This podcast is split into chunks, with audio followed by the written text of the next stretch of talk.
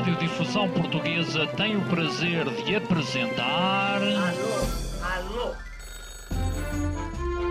Prova Oral. Uma rubrica de Fernando Alvim. Alô, alô. Todas as tardes aqui na sua Antena 3. Um programa bem divertido para toda a família. Basta telefonar e conversar. É da Praça da Figueira? E?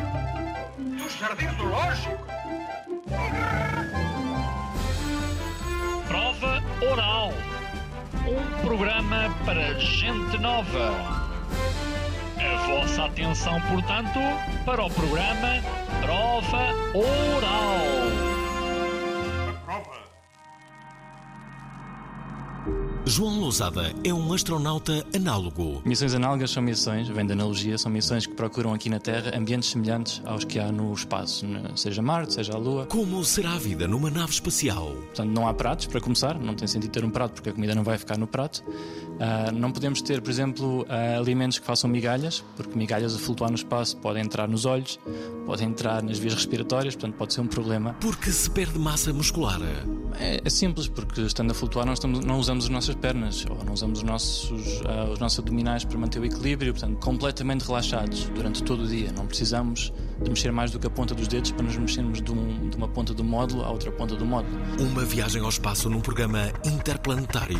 What are you waiting for? Em breve, Let's go. na prova oral. Go, go, go, go, go. Olá a todos, bem-vindos a mais uma emissão da Prova Oral. Desta vez temos João Lousada. Quem é João Lousada? Bom, eh, o que é que podemos dizer sobre, sobre ti, João? Que é um astronauta análogo, paramos já, que é, para saber o que é que é, e diretor de voo. eh, mas esperem, não é um voo normal, já lá vamos. João, temos de saber o que é que é isso de um astronauta análogo. Pois, ah, é o que muita gente pergunta logo ao início, o Logo. que é isso? Um astronauta análogo, ah, se eu reduzir em curto, é alguém que foi selecionado e treinado para missões análogas. Mas também não sabes o que são Ficamos na missões mesma, análogas. Damos na mesma, ainda não saímos daqui. Missões análogas são missões, vem da analogia, são missões que procuram aqui na Terra ambientes semelhantes aos que há no espaço, seja Marte, seja a Lua. Portanto, procuramos, por exemplo, em desertos, em glaciares, aqueles ambientes que, do ponto de vista geológico ou de outras condições, sejam semelhantes àqueles ambientes no espaço e utilizamos esses ambientes aqui na Terra para testar a tecnologia, os procedimentos, as experiências que queremos fazer em Marte, para encontrar os problemas possíveis aqui na Terra. Aliás, a ideia que nós temos, pelas imagens que nos chegam, é que Marte é muito parecida com, com um deserto. Há muitas planícies em, em, em Marte, não é? Ah, sim e não. Portanto, isso é um bocado uma falácia porque as imagens que nós temos são tiradas pelos rovers que estão na superfície, não é? Mas a razão de serem desertos é porque é mais fácil aterrar naquelas superfícies planas enormes onde temos alguma imprecisão na nossa aterragem, então é importante procurar essas zonas. Mas Marte é um planeta muito diverso, tem uma geologia incrível, tem o maior vulcão do sistema solar, que é cerca de três vezes o tamanho do Everest, o Olympus Mons, que para Marte significa que está fora da atmosfera de Marte até, portanto, se estivermos no topo desse, desse vulcão, estamos fora da atmosfera. Tem também enormes vales, enormes desfiladeiros. Vales de Marineiras é um dos maiores desfiladeiros do sistema solar, está em Marte, são cerca de 8 km de profundidade, portanto, muito maior que o Grand Canyon aqui na Terra. Portanto, tem, tem coisas do ponto de vista geológico muito, muito interessantes. E tem também aquela, aquela componente, que para mim é a principal razão de querer explorar Marte, é que há milhões de anos tinha condições semelhantes às da Terra. Tinha água no estado líquido, tinha oceanos, tinha temperaturas muito mais parecidas àquelas que temos na Terra. E essa é aquela parte crucial para mim de querer explorar Marte. Será que a vida surgiu em Marte? E se surgiu, o que é que poderemos encontrar sobre essa vida? Marte é o planeta que mais próximo se conhece de ter tido vida, eh, por isso há todo este interesse. De certa forma, portanto, nós não sabemos se a vida surgiu em Marte. Nós sabemos talvez tenha surgido, ou seja, pensamos que talvez tenha podido surgir porque tinha condições semelhantes às da Terra na altura que a vida surgiu na Terra. Ah, Marte é um dos sítios do, planeta, do sistema solar que pode ter tido vida. Existem outras zonas, como por exemplo as luas de Júpiter e de Saturno, onde existem oceanos no estado líquido, debaixo de uma crosta de gelo. Ah, existem diferentes sítios no sistema solar. Marte é aquele que talvez esteja mais próximo, é aquele que pode ser a primeira resposta àquela pergunta: será que a vida surge fora da Terra? Aliás, vocês estiveram no deserto do Saara, onde, onde procuravam justamente um tipo específico de formação rochosa semelhante àquela que, que, hum, que encontraram eh, justamente em, em Marte. Hum, Não foi, não foi no deserto do Saara. Eu não estive no deserto do Saara, estive em dois desertos diferentes. Estive no deserto de Dofar, em Oman, e estive também no deserto de Negev, em Israel. Esse de Negev foi a minha última missão. Como é que é. eh, como é que será a vida neste preciso momento em Marte? Ora, hoje em dia nós pensamos que as condições em Marte já não são propícias à vida. Se a vida de Não facto são. surgiu, acho que é pouco provável hoje em dia que encontremos vestígios de vida presente. O que poderemos procurar é eh, vestígios de vida passada. É o que nós acreditamos que hoje é possível encontrar em Marte. Portanto, mais depressa seria possível viver na Lua ou em Marte? Depende da ingenuidade humana, digamos. Ah, nós temos a tecnologia para, para as duas coisas. Ah, Marte é um pouco mais difícil por estar mais longe. Ah, as missões a Marte, se pensarmos uma missão de ida e volta, demoraria cerca de dois anos. Nunca fizemos uma missão de tanta duração com astronautas. Está também muito exposto à radiação. É mais difícil. Nós à Lua já fomos, já enviámos os primeiros astronautas, temos as missões Apolo. Um, e a Lua está um pouco mais próxima, é um pouco mais fácil chegar à Lua. E João, desculpa. Quanto tempo é que se demora a chegar a Marte? Marte são cerca de oito meses de ida e oito meses de volta, mas temos também a questão de quando estamos em Marte, temos que esperar que Marte esteja no sítio certo da sua órbita e a Terra também, para podermos voltar no momento certo. Portanto, são cerca de oito meses de ida, oito meses de volta e cerca de três meses, quatro meses na, na superfície de Marte. No total, quase dois anos, ida e volta, uma missão a Marte. Porquê é que isso ainda não aconteceu? Não aconteceu por várias razões, ou seja, Marte traz novos desafios. Ahm, por exemplo, a comunicação já não é tão fácil. Ah, mesmo à velocidade da luz, o tempo, ou um sinal da Terra para Marte demora entre 8 a 20 minutos, mais 8 a 20 minutos de regresso. Se pensarmos nesta entrevista que estamos a ter agora, por exemplo, fazes uma pergunta e 8 minutos depois tens a resposta e 8 minutos depois tens outra pergunta, Aham. ah, o tempo pronto, é, é completamente diferente. Não é possível termos um contacto direto, não é possível termos um, um telefonema, uma videochamada, e então isso dificulta muito. E os astronautas que irão a Marte terão que ser muito mais independentes, terão que resolver os seus problemas ah, mais independentemente do que fazemos hoje em dia. Por exemplo, eu sou diretor de voo, falámos isso ao início. Ah, diretor de voo é aquele, aquela pessoa que lidera as equipas que estão no chão a controlar a Estação Espacial Internacional e estamos em contacto direto com os astronautas. Se eles tiverem uma pergunta, eles falam connosco: olha, isto não está a funcionar, ah, estou a ter aqui um erro neste sistema, o que é que eu faço? E temos esse contacto direto, essa, essa troca de, de mensagens. Marte tem essa dificuldade inicial de estar tão longe que não podemos ter esse contacto direto. Portanto, estamos muito mais isolados. Depois temos alguns problemas técnicos. A atmosfera de Marte, por exemplo, é bastante diferente da atmosfera terrestre. É quase tudo dióxido de carbono, mas uma atmosfera muito menos densa do que aquela que temos na Terra. Portanto, não é respirável. Ah, não podemos utilizar, como por exemplo, paraquedas, porque a atmosfera é muito fina, é difícil aterrar em Marte. Portanto, temos uma série de problemas também tecnológicos que temos que aprender a lidar. E depois temos também a parte ah, psicológica, que tem a ver com essa distância na comunicação e esse atraso na comunicação, que as tripulações que forem vão ser só eles, ou seja, não vão ter nenhum contacto direto com a família, com os amigos, ah, nem sequer com o centro de controle, então são aquele grupo de pessoas, ah, seja 5, 6, 7 pessoas numa tripulação, onde durante dois anos só tens aquelas pessoas com quem lidar. E é interessante ver também a psicologia de como é que essa dinâmica de equipa se desenvolve, como é que os conflitos são resolvidos ao longo da missão. Portanto, existem muitos pequenos fatores que têm ainda que ser resolvidos para enviar as missões a Marte. No teu entender, numa perspectiva positiva, eh, otimista era o que eu queria dizer, qu- quantos anos é que, é que tu achas que vai ser possível visitarmos Marte? Eu acho que estes desafios, tudo o que eu mencionei agora, têm solução. Nós estamos já a trabalhar nisso, e se pensarmos na radiação, por exemplo, estamos já a construir materiais que nos dão essa proteção. Estamos já a pensar, por exemplo, em utilizar as grutas de Marte como uma proteção da radiação e se calhar fazer missões nas grutas de Marte, por exemplo, eh, para ter um pouco mais de proteção. Portanto, tudo isso tem solução. Portanto, acho que é apenas uma questão de tempo e acho que será nos próximos anos, estamos a falar de cerca de 20 anos, será possível e se pensarmos um pouco o que isso significa, significa que as prim- as primeiras pessoas a caminhar em Marte já nasceram. Estão agora talvez num infantário, numa escola. ah, TikTok, agora- devem estar no TikTok. certamente serão no TikTok também. Mas terão aquela curiosidade sobre o espaço e é interessante falar com. Eu gosto muito também de falar com os jovens e, e transmitir essa ideia, esse, fascínio pelo espaço, porque ah, se pensarmos, eh, essas primeiras pessoas que vão explorar Marte já existem, já estão hoje a aprender ah, sobre o universo e sobre, sobre o espaço. Tu gostavas de ir? Eu gostava, se, Se dessem essa se possibilidade. Me levarem, se me levarem, sim. Serias o primeiro astronauta português? Seria, se, se acontecesse, sim. Ainda não tivemos nenhum astronauta português, mas também acho que será apenas uma questão de tempo. Nós temos Mais muito próximo. talento aqui em Portugal e acho que ah, se não for eu, será outra, porque temos essa capacidade. Acho que será apenas uma questão de tempo. Mas o Mário Ferreira foi eh, o primeiro a ir a- ao espaço. Certo, certo. Ah, fez um voo ah, suborbital Uhum. e, sim, de todos, de, da definição de astronauta, sim. Portanto, ele é o primeiro astronauta português, voou no espaço. Como é que ele te passou a perna? Bem, é uma, uma, uma possibilidade que existe hoje em dia, a Blue Origin e também outras empresas, a Virgin Galactic, já dão essa possibilidade de alguém fazer um voo, que nós chamamos um voo turístico, onde uma pessoa pode pagar um, um bilhete, digamos, e, e voar no espaço. Aliás, eh, há mais eh, espaço-naves, não é? Como, eu não sei se vou dizer bem, Sonnet, é assim? Eh, eh, o Dragon, Sim. ehm, mais. São estes, estes são os é dois mais. dizias, era a Soyuz? Ou, Ah, pois, calhar é isso. dos russos? Exato, exato. Sim, Soyuz é a nave espacial Soyuz. russa. Soyuz. Use para Sonnet eh, foi, foi uma distância aqui grande. Ehm, e, e- e o Dragon, qual é, que, qual é que é melhor? Ou quais são as diferenças entre ambos? Um, são bastante diferentes. A São. tem uma história enorme, portanto já vem do- dos anos ah, 80, anos 70, e tem sido um, um design que tem sido desenvolvido ao longo do tempo, mas a tecnologia base em si é sempre a mesma e é um sistema confiável, é um sistema que nós conhecemos.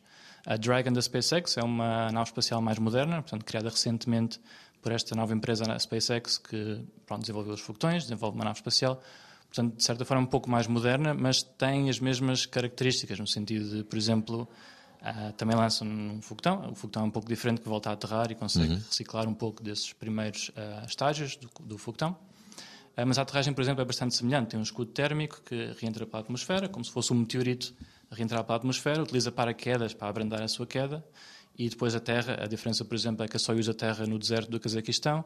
A Dragon normalmente aterra mais na água, está desenhada para flutuar na água e depois os astronautas que estão a bordo são resgatados com um barco. Portanto, tem umas pequenas diferenças.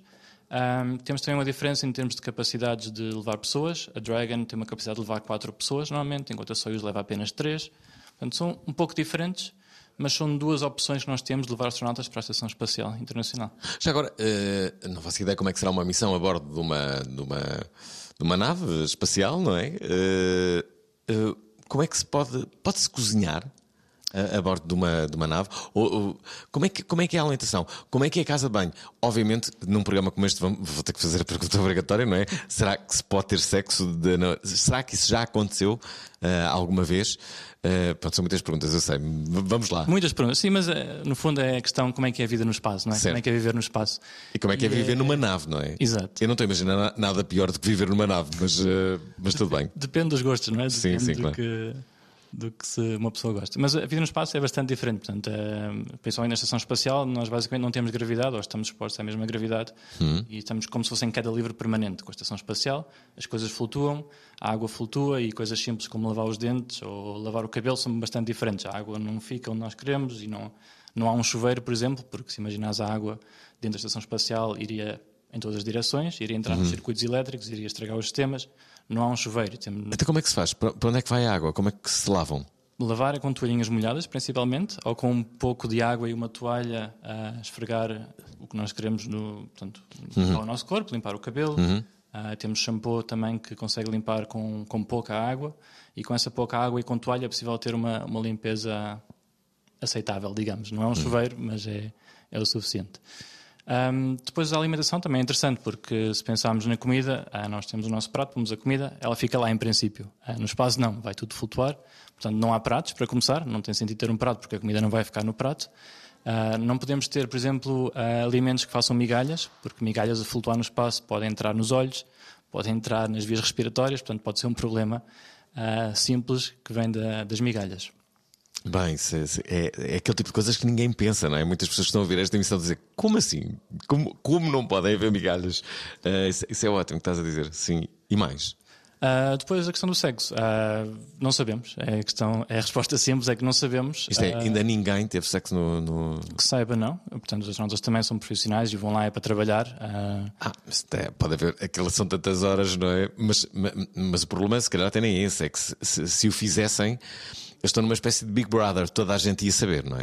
Não, exatamente. Portanto, nós também ah, nós trabalhamos, eu trabalho diretamente com eles, como diretor de voo, estamos em contato direto e utilizamos vídeo muitas vezes para os apoiar, mas também temos consciência que não é.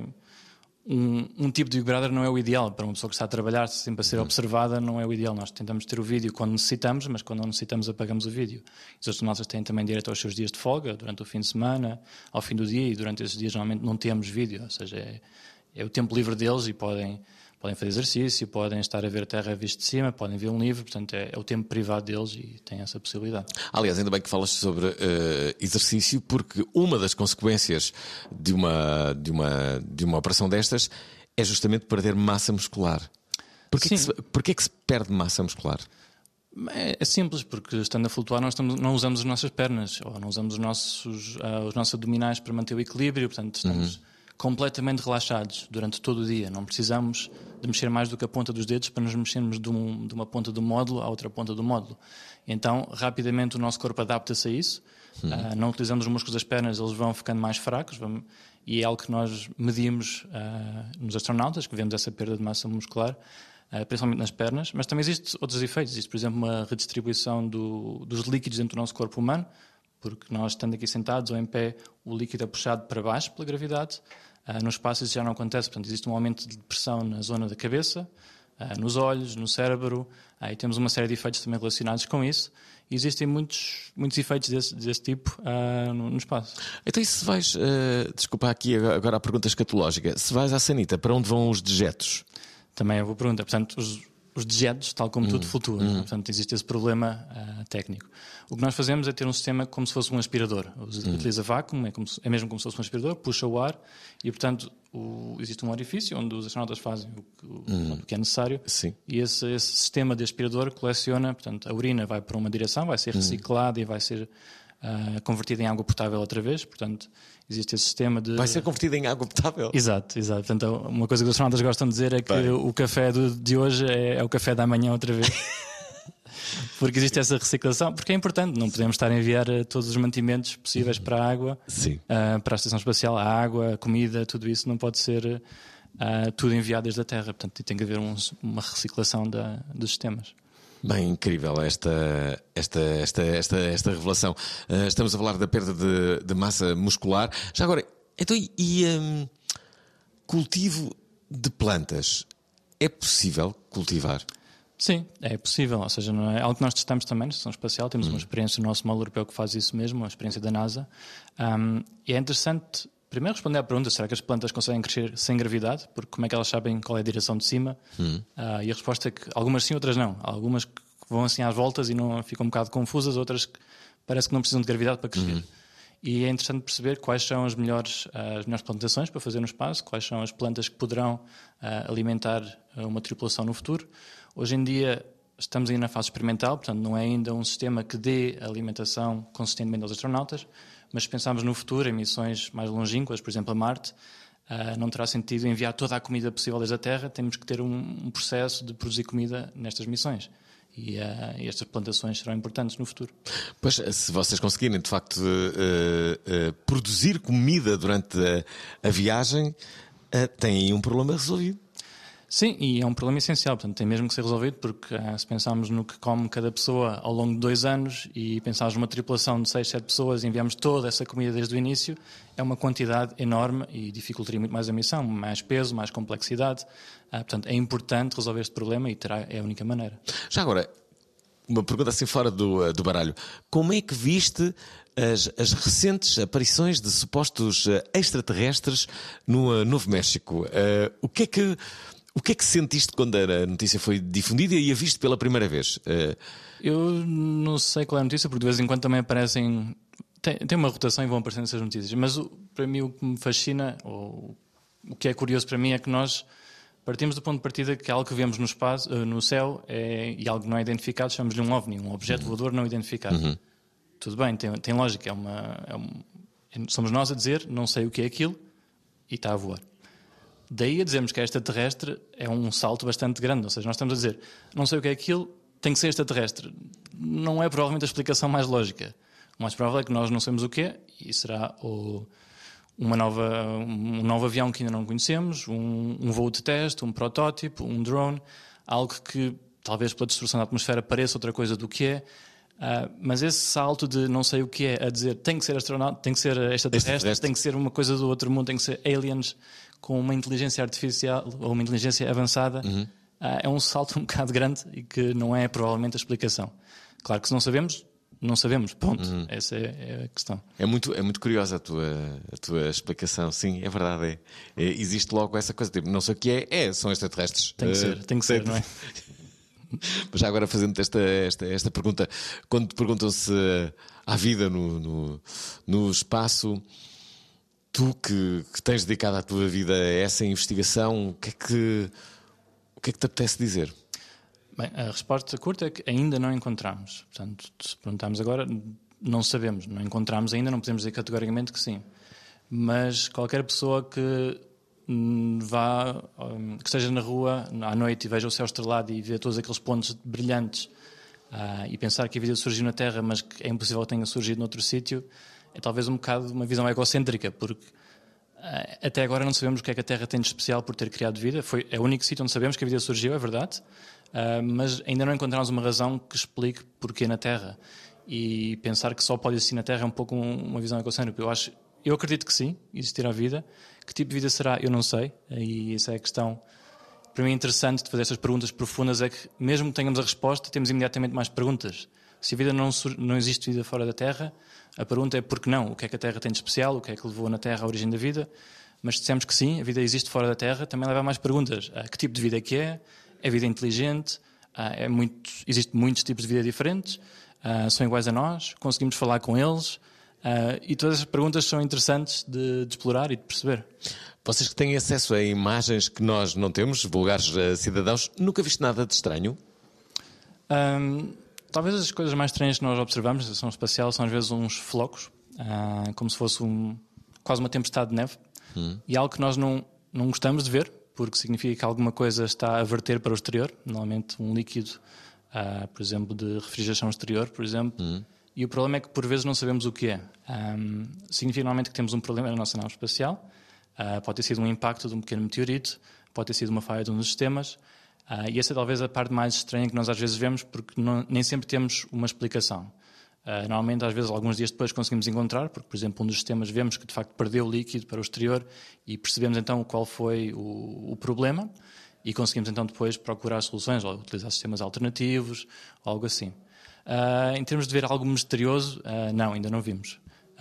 Vimos também, temos muitas vezes as visões, as câmaras exteriores apontar para a Terra e vemos também muitos fenómenos, tempestades, ahm, ciclones, ah, e é muito interessante ver também esses, esses fenómenos aqui na Terra, mas assim algo misterioso que não conseguimos explicar completamente, só esse- esses flocos que nós vemos de vez em quando e que esperamos nunca ver, mas de vez em quando acontece, e aconteceu um recentemente ah, num dos módulos russos começou a verter líquido para o exterior e tivemos ali um, um problema no nosso sistema térmico exterior. Como é que é a imagem da Terra, vista daí?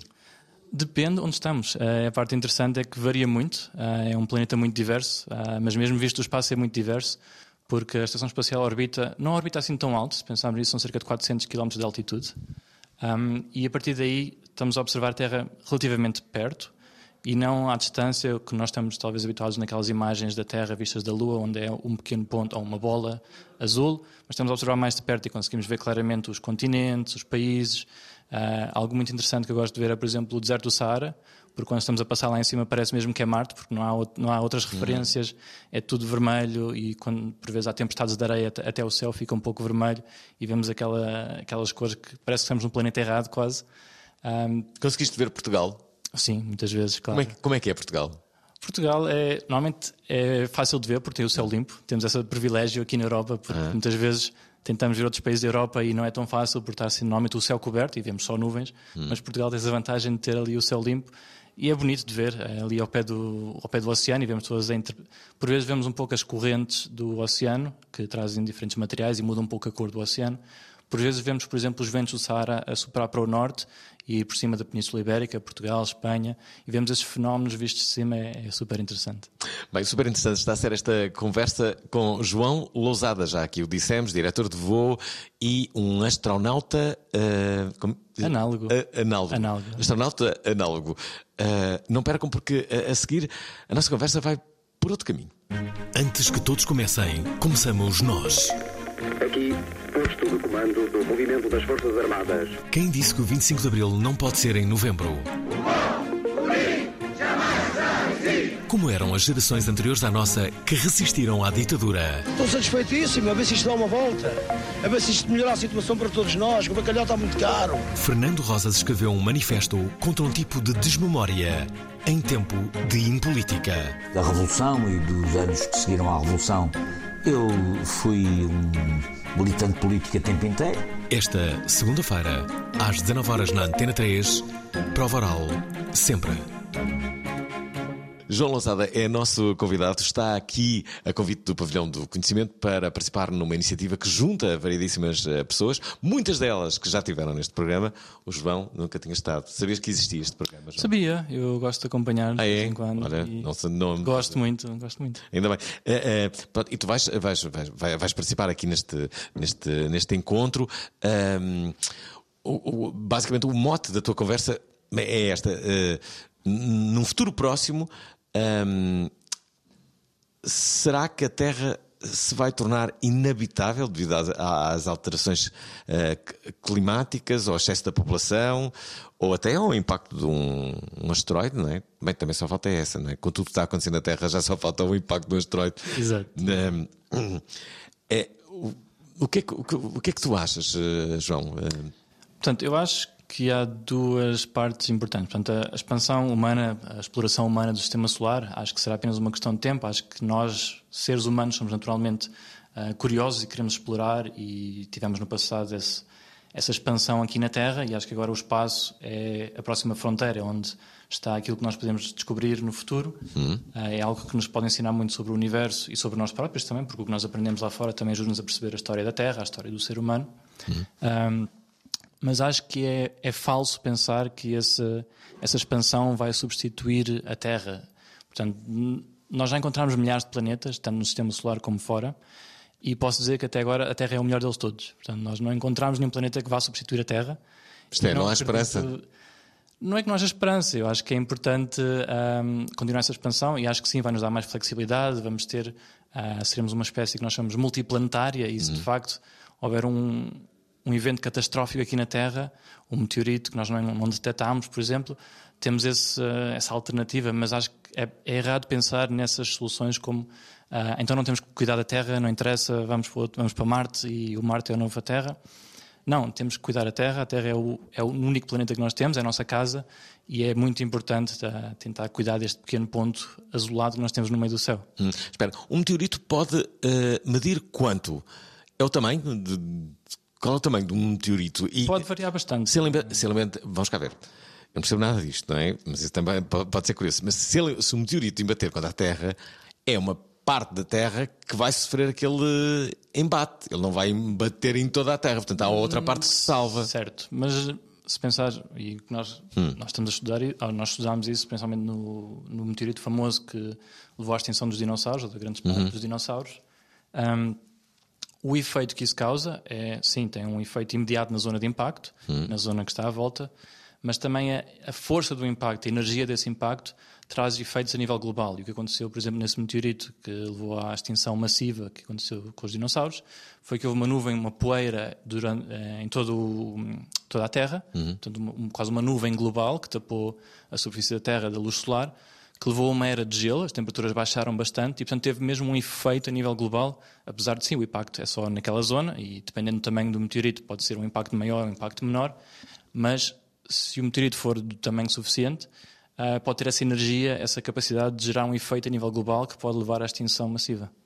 Portanto, eh, se um meteorito embater eh, com a Terra, podemos ter a sorte de não, não, não embater de frente, não é? Mas iria sempre provocar essa tal nuvem que, que iria reduzir a, a, a partida, a Depende um temperatura. do tamanho, e do tamanho Ia ficar triste o mundo, não é? Ia ficar frio e triste. Sim, é? ia ser uma nova era de, de gelo. Portanto, digamos, a, a história da Terra teve diferentes climas e tivemos alturas de maior gelo e de maiores temperaturas, maiores quantidades de oxigênio, por exemplo, na altura dos dinossauros. Ah, mas sim, um impacto do, do meteorito daquele tamanho ah, tem, assim, tem essa possibilidade de mudar drasticamente o clima. Tu vives onde? Tu, tu não vives cá, pois não, João? Não, eu vivo na Alemanha, eh, em Munique, é onde temos o centro de controle da Estação Espacial, da parte europeia, portanto, nós chamamos o Columbus Control Center, Uhum. é lá que eu vivo e trabalho. Há quanto tempo? Eh, Eu mudei para lá em 2016, portanto, sete anos. Vivias cá, em Lisboa? Uh, vivi em Lisboa, fiz cá o curso e depois comecei a fazer o, o meu primeiro trabalho foi na Alemanha, mas no norte, em Bremen. Comecei na construção de satélites, uh, estava a juntar as peças todas, a fazer os testes iniciais e depois, uns anos depois, tive a possibilidade de mudar para o centro de controle da Estação Espacial. Comecei como engenheiro de sistemas, a controlar o controle de vida, o suporte de vida, a temperatura, a energia do, do nosso módulo europeu e depois tive a possibilidade de ser diretor de voo e liderar um pouco as equipas que estão no chão. Era o teu sonho de, desde, desde miúdo? Como é que isto surgiu? Sim, eu sempre tive aquela vontade, aquela curiosidade sobre o espaço. Para mim, acho que sempre tive essa curiosidade, mas um momento que eu me lembro que foi talvez chave foi uh, quando tinha cerca de 7, 8 anos e ia passar o verão com os meus avós numa aldeia uh, chamada Boissan, no centro de Portugal, perto de Figueiró dos Vinhos. Uhum. E, e eu que sou de Lisboa, para mim o que me espantou foi aquele céu estrelado, aquele céu à noite onde não há poluição luminosa, onde podemos uhum. ver muitas mais estrelas. E lembro-me de ficar impressionado com a quantidade de pontinhos e pequenos uh, e coisas que estão no céu e pensar o que é que estará lá fora, que tipo de planetas existirão, existirá vida ou não, e tudo isso uh, levou-me a querer seguir um caminho de exploração espacial e contribuir de certa forma para a exploração espacial. Uh, é muito curioso. Uh, enfim, tudo começa com, com na, na, infância, na, na, na, adolescência. Os teus avós deram-te um telescópio.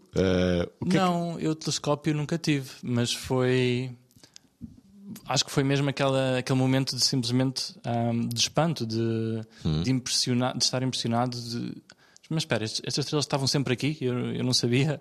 Ou seja, simplesmente mudar a perspectiva e mudar o nosso ponto de observação e ver então muito mais do que está lá fora, para mim impressionou muito e, e marcou-me.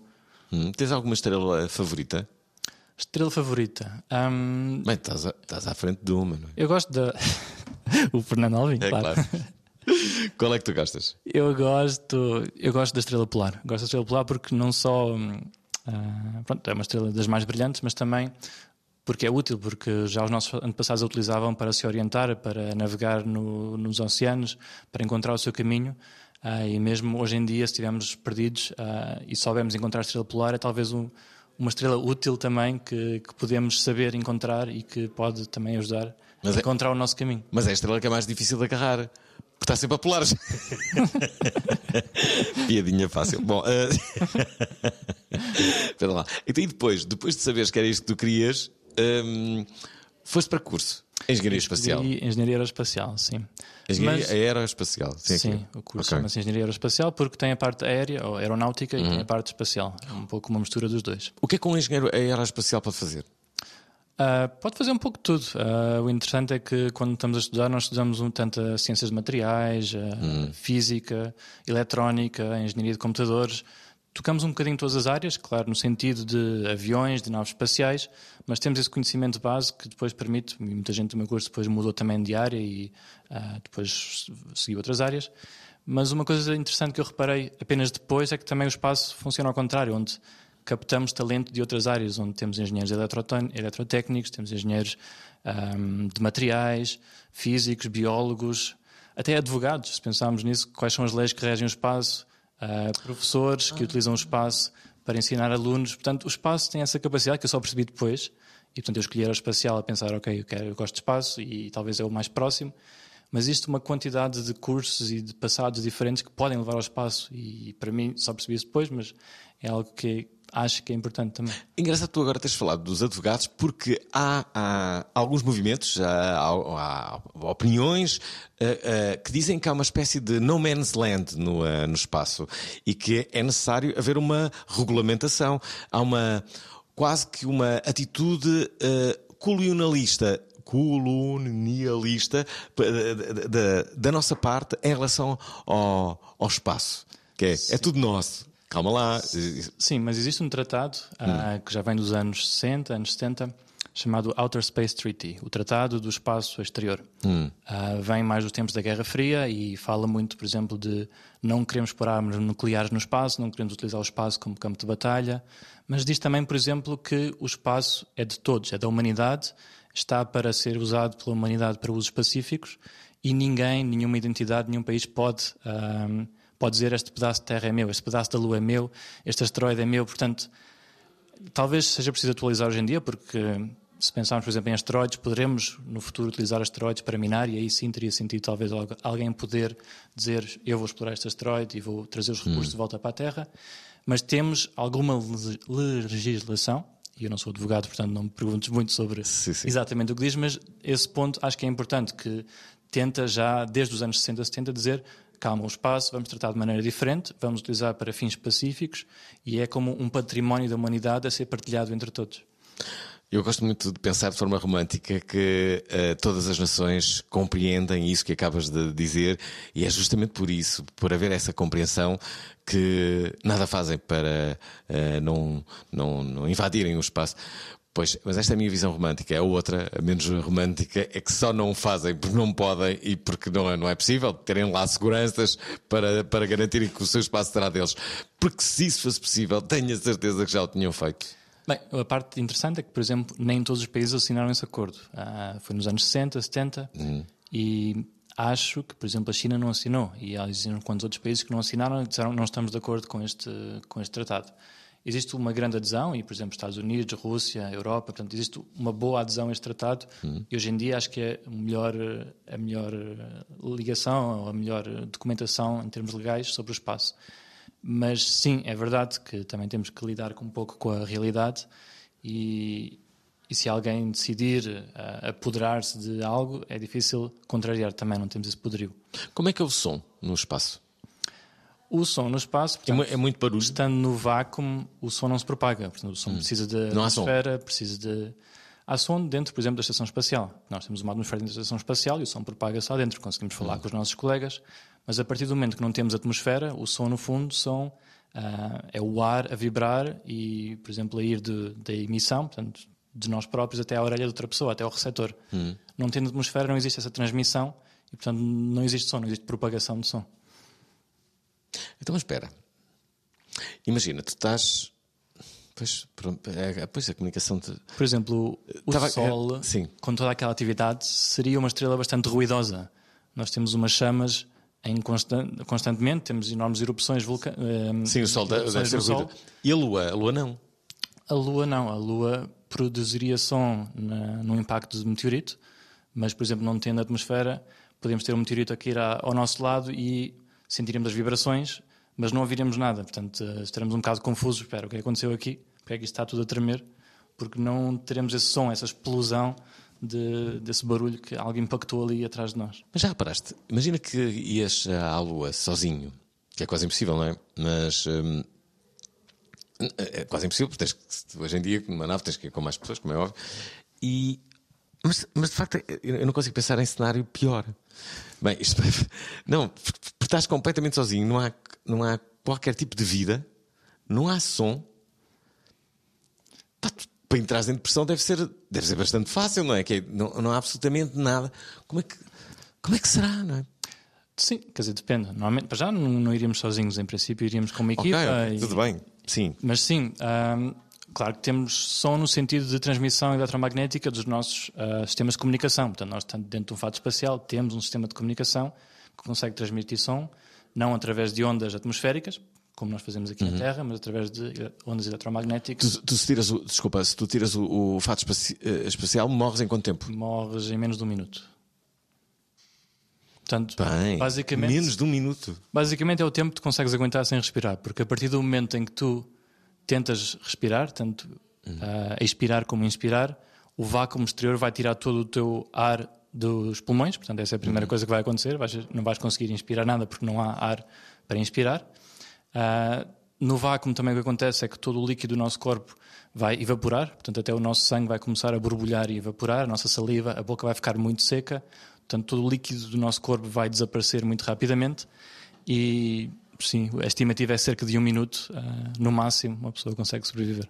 Atenção, futuras eh, candidatos a astronautas, saibam que se Não se tiverem na, recomenda. não se recomenda nunca, nunca tirem o, o, Exatamente. o capacete. Exatamente. Regra número um, não tirar o capacete. Nunca tirem. Inteligência artificial. inteligência artificial é basicamente uma ciência e uma engenharia. O que fica para a máquina e o que fica para o homem. Em primeiro lugar, eh, a mudança de uma sociedade antropocêntrica para uma sociedade maquinocêntrica. Responsabilidade humana ou máquinas morais. Já estamos rodeados de inteligência artificial e, e a verdade é que a legislação não está a acompanhar. Na era da tecnologia, será que vamos usar a cabeça?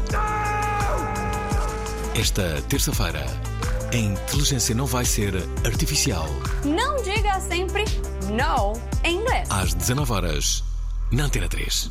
Estamos de volta para a última parte, estamos mesmo nos minutos finais com o João Lousada. Obrigado por teres aceito, João, este nosso convite para vires à prova oral, uh, porque, porque tu estás a responder a coisas que eu acho que muitos dos ouvintes que, que, que, estão a ouvir esta emissão se interrogavam. Bem, e outras perguntas que eu não, não, não consigo adivinhar, mas enfim, uh, uh, todos nós temos muita curiosidade sobre, sobre o espaço e tu és um privilegiado a esse nível. Já agora, o espaço é bastante perigoso e os astronautas correm vários, vários riscos, nomeadamente com o lixo espacial. Sim, é um dos riscos. O espaço Lá está, o ser humano foi hum. feito para uh, viver no espaço. Nós desenvolvemos aqui na Terra e, portanto, tudo sobre o espaço é perigoso para nós, praticamente. Hum. Desde o vácuo, as temperaturas, uh, na órbita terrestre estamos a falar entre menos 120 graus a mais 120 graus se estivermos ao Sol. Uh, e o lixo espacial é mais um risco a juntar a tudo isso. O lixo espacial vem um, principalmente de satélites antigos que nós tivemos, que deixaram de funcionar, hum. ou de alguns impactos anteriores uh, entre satélites que levaram a pequenas peças espalhadas um pouco por toda a órbita terrestre. E o problema que isso tem, principalmente, é que esses detritos têm que ir a uma velocidade enorme. Para estar em órbita, as naves espaciais têm que ir a 7 km, 7, 8 km por segundo. Portanto, não é 7 km hora, é 7 km por Bem. segundo. E essas velocidades, mesmo uma pequena peça, um pequeno parafuso, tem uma energia enorme e o impacto dessa, dessa pequena partícula pode levar um, quase uma explosão de um satélite e levar a mais peças ainda. E existe um fenómeno chamado síndrome de Kessler, que descreve isso mesmo, que uma pequena peça vai embater com um asteroide, vai desfazer esse asteroide em diferentes peças. Todas essas peças têm o potencial de impactar outros asteroides. Existe um efeito de cascata que leva quase a uma nuvem de detritos uh, aqui na órbita terrestre. Não estamos ainda nessa, nessa, nesse, nessa situação, mas é um dos perigos que queremos evitar. Então temos que começar. Nós falamos um bocado sobre as leis e é talvez um, algo para os advogados espaciais pensarem uh, impor regras que, de facto, quando o satélite acaba a sua missão, voltar à Terra. Claro que isso vem com custos adicionais, temos que levar mais combustível, a missão do satélite em si terá que ser mais curta, provavelmente, portanto, claro que todos os operadores de satélite, se puderem evitar, vão preferir uh, estar lá mais tempo. Portanto, é preciso haver legislação que diga não, acabar a missão, voltar para a Terra, vamos diminuir a quantidade de detritos que temos aqui à volta da Terra, porque pode ser muito perigoso no futuro. Aliás, eh, há pouco quando falávamos sobre, sobre Marte, eu esqueci-me de, de, de, fazer uma pergunta, mas que, que, que tinha aqui que, que foram encontrados buracos em Marte que são conhecidos como tubos de lava. Sim, é isso? Sim. Bom, um, os cientistas eh, acreditam que estes uh, buracos eram antigamente entradas para. Um, para túneis de lava. Sim, eram túneis onde a lava costumava fluir, ou seja, tal hum. como aqui na Terra nós temos a lava a fluir tanto à superfície como dentro da, hum. debaixo do, sol, do solo. A diferença, ou, também temos aqui na Terra, mas o que acontece é à medida que a atividade vulcânica vai diminuindo, à medida que a lava já não flui tanto, hum. esses túneis muitas vezes ficam ocos, então é como se fosse um, uma gruta. E o que acontece às vezes é que o impacto do meteorito em cima desses túneis desaba o teto e temos uma entrada então para esse túnel subterrâneo uh, que é interessante por várias razões. Nós falamos um bocado sobre a radiação, dá aquela uhum. proteção à radiação. É interessante por outra razão também, hum, que para mim me motiva muito, que é a da vida. Se a vida de facto surgiu em Marte, à medida que as condições foram piorando ao longo dos anos, as, as temperaturas foram ficando mais frias, a esfera magnética de Marte foi desaparecendo, aquelas grutas, aqueles túneis de lava, poderiam ser aqueles ambientes finais onde a vida poderá ter escondido, digamos, ou recolhido porque tinham temperaturas mais amenas, tinham aquela proteção à radiação, portanto, são também aqueles, aqueles sítios mais interessantes para procurar a vida. Mas Marte não é um planeta quente? Não. Marte é um planeta frio. Marte tem uh, temperaturas entre menos 120 graus e. Menos? Máximo, menos 120 graus. E o máximo que encontramos em Marte, uh, pico do verão no Equador, 0 graus centígrados. Que engraçado. Eu diria que muitas das pessoas uh, que nos estão a ouvir, então sou só eu, eu, eu sempre pensei que Marte era um, era um planeta quente, talvez é? por ser o planeta vermelho, que é uma cor quente, não é? É uma cor quente. Se calhar és não, enganado por esse, também. Marte está mais longe do que a Terra, do Sol, não é? Portanto, recebe menos uh, radiação sentido, solar. Claro. E daí Portanto, também... menos 120 graus. Menos dá, 120 dá para congelar. Dá para congelar. Dá para congelar. Aí, aí, se tiras o capacete, se calhar morres em menos de um minuto, não? Boa pergunta. Em Marte é capaz de demorar um bocadinho mais porque temos alguma atmosfera Uh, ah, é? Boa pergunta. Nunca pensei em tirar Ah, o capacete em Marte, ah, tenho que dizer. aqui, aqui tenho para que dizer, isso. mas é uma boa pergunta. Eu acho que duraria um bocadinho mais, mas não seria muito mais, porque a atmosfera não é respirável, é dióxido de carbono. E é uma atmosfera que é cerca de 1% da atmosfera terrestre, portanto, mesmo no topo do, do Everest, por exemplo, não temos uma pressão. Essa seria quase três vezes mais do que o Everest. Continuamos a subir aqui na Terra e aí sim teríamos uma atmosfera parecida à de Marte. João, estamos mesmo a acabar. Como é que é a sensação de levitar? De levitar. Eu nunca levitei. Nunca? Ah, não, nunca levitei. Mas tu podes levitar se quiseres. Posso? Como é que é? Conta lá. Não sei, entras numa dessas e andas ali a levitar, não é? Não sei, dessas. eh, Não, ah, posso dizer o que os astronautas me contam, porque eu falo com muitos astronautas têm essa, essa possibilidade. Pensei que já tinhas Mas- tido essa experiência. Não, pode ser que no futuro, breve, não sei, veremos. Ah, eu Mas o que me dizem é que não é tão romântico como pode parecer, pelo menos ao início, porque o nosso cérebro foi desenvolvido aqui na Terra, ele está Uhum. habituado aqui à gravidade. Ah, e nós viramos a cabeça para a esquerda e estamos à espera de ver uma coisa e que a cabeça se mexa de uma certa maneira. Hum. Retirando a gravidade, o nosso cérebro fica um bocado confuso porque ah, o cima e o baixo deixam de existir e o virar a cabeça ah, torna as coisas ainda mais confusas e isso nós tomamos como ah, o nosso cérebro tem esse mecanismo de reação como se fosse envenenado, como se tivéssemos comido uma coisa estragada e o que nós estamos a ver e o que nós estamos a sentir na- no nosso sistema vestibulário são coisas diferentes e é muito normal os astronautas terem um, um enjoo inicial de quando estão expostos a este, este ambiente e alguns vomitam e tudo e, e pode- não é tão romântico como parece aquela, aqueles momentos iniciais. Depois o corpo adapta-se, ou seja, passar dois, três dias já estão completamente adaptados e é, super interessante ver eles a flutuar e a dar voltas e, e com toda a facilidade do mundo ir de um lado da estação espacial para o outro. Já agora, hum, tu falas de, de- de muitas coisas, ouvi muitas, muitas conversas, falas também com, com, com os miúdos, não é? É, é muito interessante para perceber essa interatividade. Lembras-te de alguma pergunta de algum miúdo totalmente fora da caixa, como agora te fiz esta de, de, de Marte, não é? Que não estavas à espera, Eh, eh, porque os miúdos são absolutamente disruptivos, não é? Sim, sim. O que é que eles querem saber? O que é que os miúdos querem saber? A pergunta que eu mais recebo é como é que é a casa de banho no espaço. É, é a primeira, é número um. Também te fiz Ah, essa pergunta, claro. E é normal. Mas de vez em quando vem com perguntas super interessantes também sobre Marte. Ahm, e talvez uma pergunta que, que mais me surpreendeu, porque eram alunos jovens, e ah, foi tentar perceber. Então, mas disseste que Marte tinha temperaturas iguais às da Terra, ah, tinha uma- uma- umas condições iguais, a vida poderá ter surgido. Então, e, o que é que aconteceu para levar. Porquê é que está agora um deserto e não sei.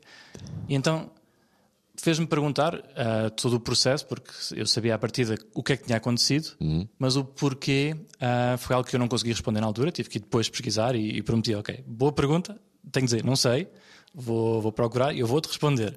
E fiz a minha pesquisa e tentei perceber e existe todo, toda uma explicação de, ou seja, existem teorias, não temos a razão concreta porque não estávamos lá ainda, mas temos algumas teorias e temos alguma explicação sobre o que poderá ter acontecido com Marte. João, se houver um astronauta português, tu estás na pole position ou não? Não sei, acho que gostava de pensar que sim. Portanto, eu fiz, pela minha parte, acho que tenho uma boa, uma boa capacidade ah, e seria um sonho também. Tens uma boa capacidade física também, porque é essencial, Sim, não é? É importante, sim. Ah, tenho, acho que sim. Acho. Faz algum desporto? Ah, faço, gosto de fazer escalada, ah, gosto de correr, hum, tenho feito também ah, taekwondo nos anos Hum. anteriores. Portanto, tenho algum passado atlético. Não sou um atleta, ah, não tenho a melhor forma física do mundo e certamente há pessoas mais capacitadas do que eu, mas sim, acho que é importante manter uma boa condição física, manter-nos em, em forma física, porque ah, tanto o espaço como aquelas missões análogas, aquelas missões que simulam Marte, são missões que podem ser muito físicas e andar no, num deserto, num, num, terreno acidentado com um fato de 50 kg às costas, ah, tem as suas dificuldades e é preciso uma boa preparação. O que, o que é que pode estar eh, na decisão de, de um astronauta? Isto é, para além do seu valor, do seu conhecimento, achas que o fator política entra aí? Sim, existe sempre alguma parte política, claro. Tem que haver um, um apoio e tem que haver um, um interesse geral. Mas depende também da pessoa. Tem que, tem que ser uma pessoa que tem capacidades que permitam, principalmente, e o que eu noto mais nos astronautas que eu conheço é aquele, aquela capacidade de trabalhar em equipa, de trabalhar com pessoas de diferentes culturas, com pessoas de diferentes eh, origens, diferentes áreas de estudo. E essas capacidades são, acho que, mais importantes ainda. Ou seja, tem que ser uma pessoa com as capacidades certas ah, para poder ser selecionado e participar nestas missões ah, no futuro. João, eu aposto em ti. João Lousada, o primeiro astronauta português. Ah, já viram? Até porque depois as pessoas vão ter pouco material e vêm ouvir esta entrevista dizendo: oh, o primeiro astronauta, ouvi entrevistou há uns anos. Exato, aquela foi a origem de. foi aqui, foi aqui que tudo começou. João, olha, obrigado por teres vindo, adorei uh, conhecer-te e acho que foi muito interessante, ouvintes da Pravaral, nós percebermos como é que pode ser Uh, a vida de um astronauta no espaço e o que é que ele nos, nos, reserva. Atenção, é importante: Marte não é assim tão maior do que Portugal. Ou é? Marte um, é cerca de um terço do tamanho da Terra. Oh, então é muito maior que Portugal. Raios, é, onde é que eu li isso? É maior do que Portugal. É, ah, é... é maiorzinho. Aliás, uma, uma comparação interessante. Eu li nisso que, que era tipo, onde é que eu li isso? Que, que, que uh, vá, li alguns. Não, mas uma comparação que eu gosto de fazer é, por exemplo, eu falei um bocado dos vulcões que há em Marte, aquele vulcão Olympus Mons, que é o maior do sistema solar. Uhum. Em termos de área, comparando com. É um vulcão, é só um vulcão, Uhum. três vezes maior do que o Everest, mas em termos de área são cerca de sete vezes o tamanho de Portugal. Ou seja, ali num vulcão cabe sete vezes ali Portugal. Sete vezes. Sete vezes. Bem, que disparate que eu agora disse é, no é final. maiorzinho. É Pronto, maiorzinho. acaba com disparate, mas é boa. Aliás, em termos de superfície, é igual à superfície da Terra, até, porque a Terra é quase tudo Ah, é oceanos. nem- Sim. E se pensar nisso, a superfície da Terra é quase igual à superfície de Marte. Marte não tem oceanos. E Marte, Marte não tem nada, não é? Nem a Lua tem. não é? Oceanos não. Ou seja, pelo menos hoje em dia não. Tem muitas coisas para nos ensinar. Ah, mas se tivesse um oceano, a coisa já estava. Já, já. Já era melhor. Era melhor para várias razões. Era melhor para a vida, era melhor para as temperaturas, porque também regulariza as temperaturas. Era, era bom, era. Era, mas não há. e bem que precisávamos de outro planeta com este aqui. Ai, estou farto, eu já ia para outro. Agora, se me propusessem, pá, já ia. Era Marte, era o que fosse. Eh, Acho que devias. Acho que João, tu tens informações privilegiadas. Se soubes que há aí um planeta que dê para, para viver, avisa-nos, por favor. Eu aviso depois aqui os ouvintes da Pravaral. Ouvintes da Pravaral, espero que tenham gostado desta, desta emissão com o João Lousada. Eh, Sigam-no. Eh, onde é que as pessoas te, te podem seguir, João? Nos, ah, nos social media, ah, É. Facebook, Instagram. Instagram, isso? Tens muitos seguidores? Não sei. acho nunca reparei muito, acho que não diria muitos, mas ah, tenho alguns. Tens importantes. Olha, se fosse o primeiro astronauta português, vais ter milhões e milhões de seguidores. e pronto, ouvintes da Pravaral, estamos, eh, estamos conversados por hoje. Eh, nós estamos de volta muito em breve. Obrigado, João. Nada. Num país de tão número elevado de divórcios, a pergunta é esta: por que é que há casamentos que duram até à morte? Qual o segredo? Quem quer ter uma relação duradoura e quer ter uma relação minimamente estável, tem que perceber que essa relação vai ter crise, é inevitável. Daniel Sampaio foi a fundo e fala sobre relações afetivas breves e prolongadas, sobre monogamia e infidelidade. Evitar a crítica, estar atento ao que o outro sente, não elevar o tom de voz, se a pessoa está emocionalmente com muita raiva, não discutir nesse momento e adiar a discussão. Os problemas dos casais no mundo de hoje para manter viva a união. Se não tiver crise é porque a relação está morta. Para tão curtos amores, tão longa vida. Esta quarta-feira, às 19 horas na Antena 3.